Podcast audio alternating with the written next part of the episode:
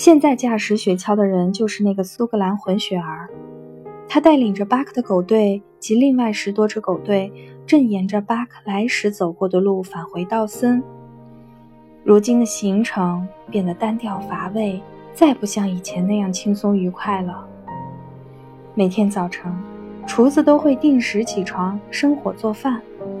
吃完饭，送信的人分成两拨，一拨人把帐篷和杂物整理到雪橇上，另一拨人则负责给狗带上玩具。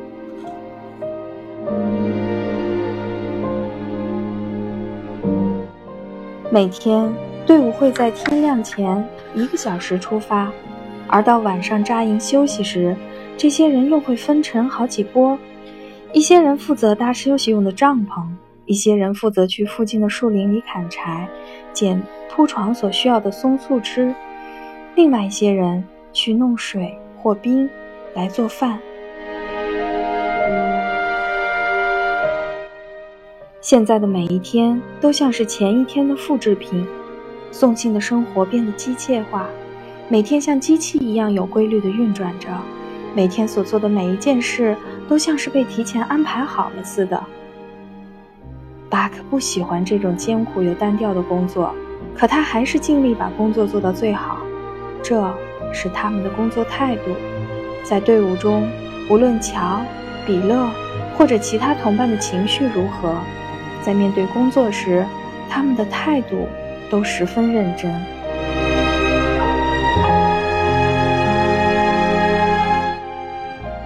这支队伍中一共有一百多只狗，当然，在这支庞大的队伍中，必然会有一些凶猛的斗士。他们中最凶猛的三只狗曾经向巴克发起过挑战，但是都被巴克一打败了。巴克理所当然成为了狗群中的王者。如果在路上遇见对自己不敬的狗，他只要直起毛发，露出锋利的牙齿，这些怯懦的狗就会被吓得退避三舍。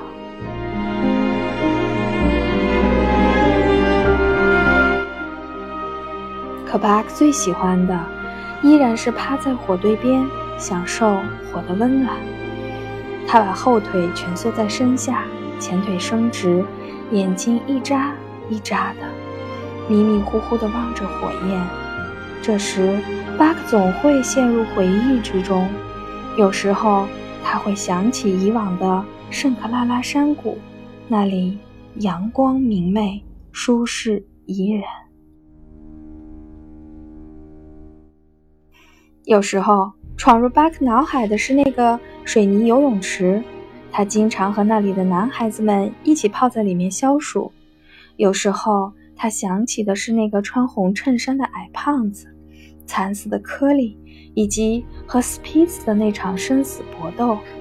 但，对于巴克来说，这些记忆只存在于他心里某个隐秘的角落，都已经渐渐变得遥远而模糊，只有在特定的时候才会想起来。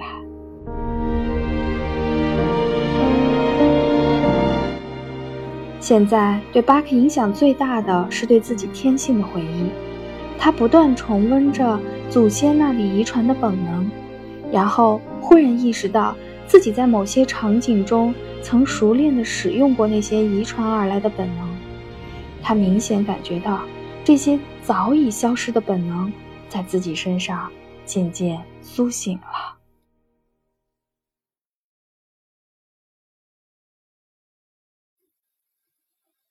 有时，巴克蜷缩在火堆旁打盹儿，他总能看见一个男人。这个男人不同于那个混血儿，他的腿很短，手臂却很长。他身上的肌肉青筋暴起，长长的头发胡乱地纠结在一起，额头向后塌陷。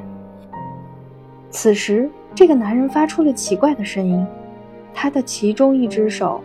垂悬在两腿中间，手里紧紧握着一根手杖，手杖的顶端还镶嵌着一颗闪闪发光的宝石。他几乎没穿任何衣服，身上有许多体毛，看起来像野兽一样。他背上的皮肤像被火烧焦了一样，看起来十分粗糙。他两腿弯曲，躯干从臀部往前倾斜。另外，他的身上有一种奇异的弹性，并且像猫一样警惕性很高。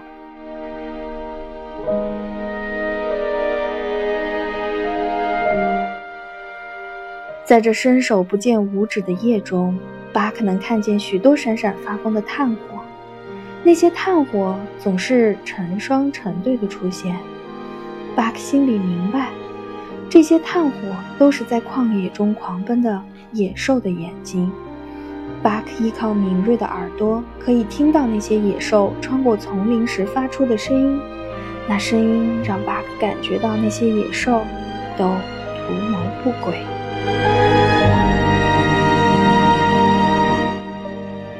于是，他会将背上、肩上和颈部的毛发全部直起，并发出呜呜的声音，有时候还控制不住地发出嚎叫。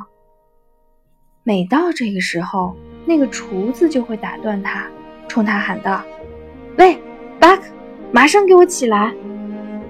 现实的世界又重新回到巴克的眼前，他一边打着哈欠，一边站起来。舒展一下身子，仿佛刚才一直在睡梦中一样。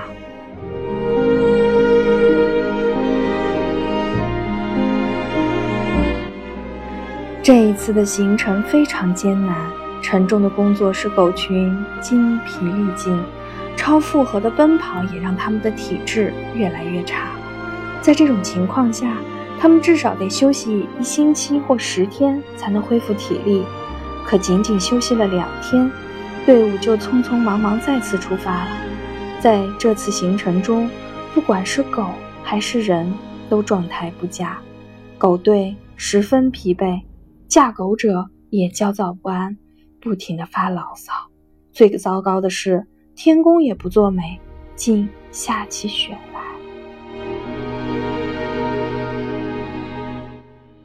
厚厚的积雪让道路变得很松软。狗拉着雪橇十分吃力，唯一值得欣慰的是，驾狗者还算贴心。他们知道狗的辛苦，每天都在尽心尽力地照顾着狗群。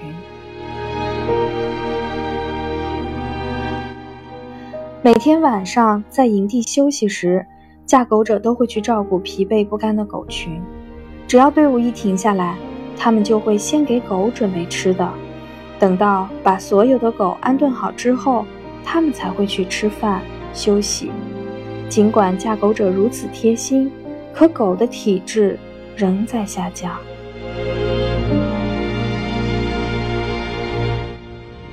整个冬天，狗队已经跑了两千九百公里的路程。即使对于最强壮的狗来说，这么远的路程也会对身体造成极大的伤害。可巴克还是坚持过来了。他身体强壮，这使得他在高强度的劳动下仍然干劲儿十足。巴克的责任重大，他既要完成每天的工作，又要管理好自己的队伍。每天，他都要监督队员们遵守纪律，坚守岗位。此时，队伍里的情况很糟糕。比勒每天晚上都会做噩梦，经常在睡梦中惊醒。发出呜呜的声音。乔的性子比以往任何时候都更坏，每天焦躁不安。索莱克斯也不再像从前一样安安分分了，他变得和乔一样暴躁。而戴夫却是狗队里最痛苦的狗，他的身体不知出了什么状况，他总是愁眉苦脸、闷闷不乐的。每天晚上一回到营地，他就迅速找一个合适的地方，弄个舒服暖和的窝，然后一动不动地躺在窝里，甚至连晚饭也不吃。架狗者只好亲自把晚饭给他送去。他不再像从前那样强壮了，他的身体垮了一大半儿，只要一趴下，他就再也不想站起来了。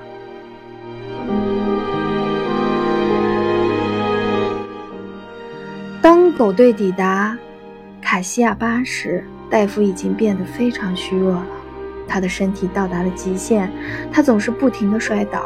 看到这种情况，苏格兰混血儿命令狗队停下来，他把戴夫从缆绳中解出来，然后把一旁的索莱克斯拉到戴夫的位置上。他这样做只是想让戴夫休息，减轻他的负担，让他可以跟在雪橇后自由地跑。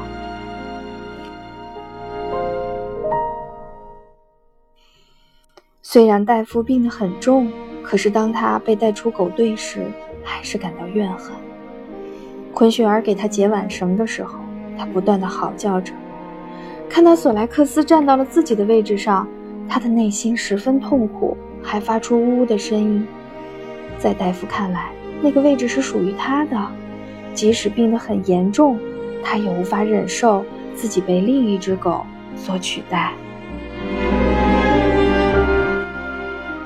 队伍又重新出发了，戴夫踉踉跄跄地跟在狗队后面，他吃力地跑着，还不时用牙齿攻击索莱克斯，甚至试图用身体把他撞到另一边。混血儿不想让戴夫扰乱狗队的秩序，于是打算用鞭子将戴夫赶到一边去，可他又舍不得下重手。尽管这样，戴夫仍然固执地攻击索莱克斯，以此表达自己的不满。雪橇驶过的地方，积雪就会变得结结实实。可是戴夫并不愿意走在坚实的道路上，他宁可走在雪橇旁松软的雪地上，也不想跟在狗队后面。然而，雪橇旁的路很难走，戴夫踉踉跄跄地走着，直到浑身无力，瘫倒在地上。他嘴里发出呜呜的哀叫声，悲哀地看着雪橇从自己身边驶过。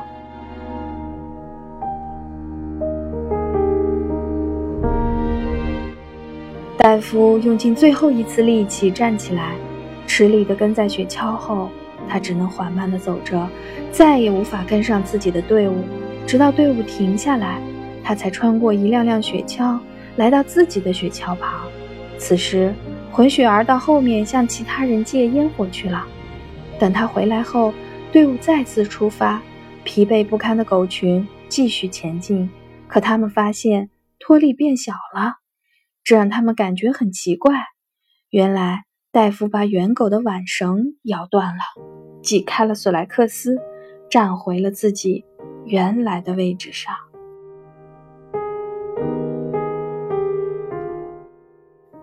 此时，戴夫的眼神里满是期待与坚持，他一言不发，死死地盯着混血儿。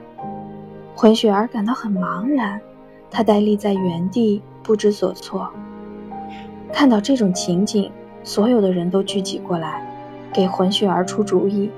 大家觉得，如果不让大夫站在他原来的位置上，他肯定会伤心而死。他的时日不多了，让他保留自己的自尊和骄傲去死，这是嫁狗者必备的仁慈。混血儿被说服了，他再次给大夫套上了玩具。大夫像以前一样自豪地拉起雪橇，尽管雪橇出发时身体的疼痛让他尖叫起来，可他依然坚持前进。他摔倒了好几次，被绊在玩具里；还有一次，他摔倒之后腿撞到了雪橇上，他只能拖着一条后腿一瘸一拐地向前走了。这一天，大夫。忍痛坚持到了晚上，在营地休息时，混血儿给大夫在火堆旁搭了一个窝。次日早晨，大夫已经虚弱的无法行走了，他几乎是爬到架狗者那儿去的。他费力地站起来，还没走几步，就又一头栽了下去。他羡慕地注视着那些正在系玩具的同伴们，大夫。伸出前腿，拖着自己沉重的身体向前爬，吃力地向同伴们靠近。他已经精疲力尽，奄奄一息了。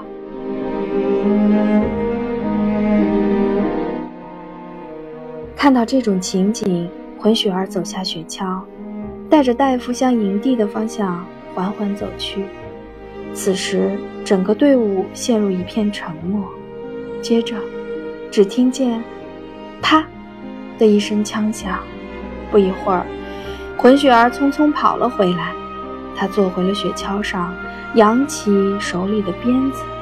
欢快的铃声再次响起，狗队又朝着新的目的地出发了。可这时候，所有的狗都清楚，戴夫已经永远消失了。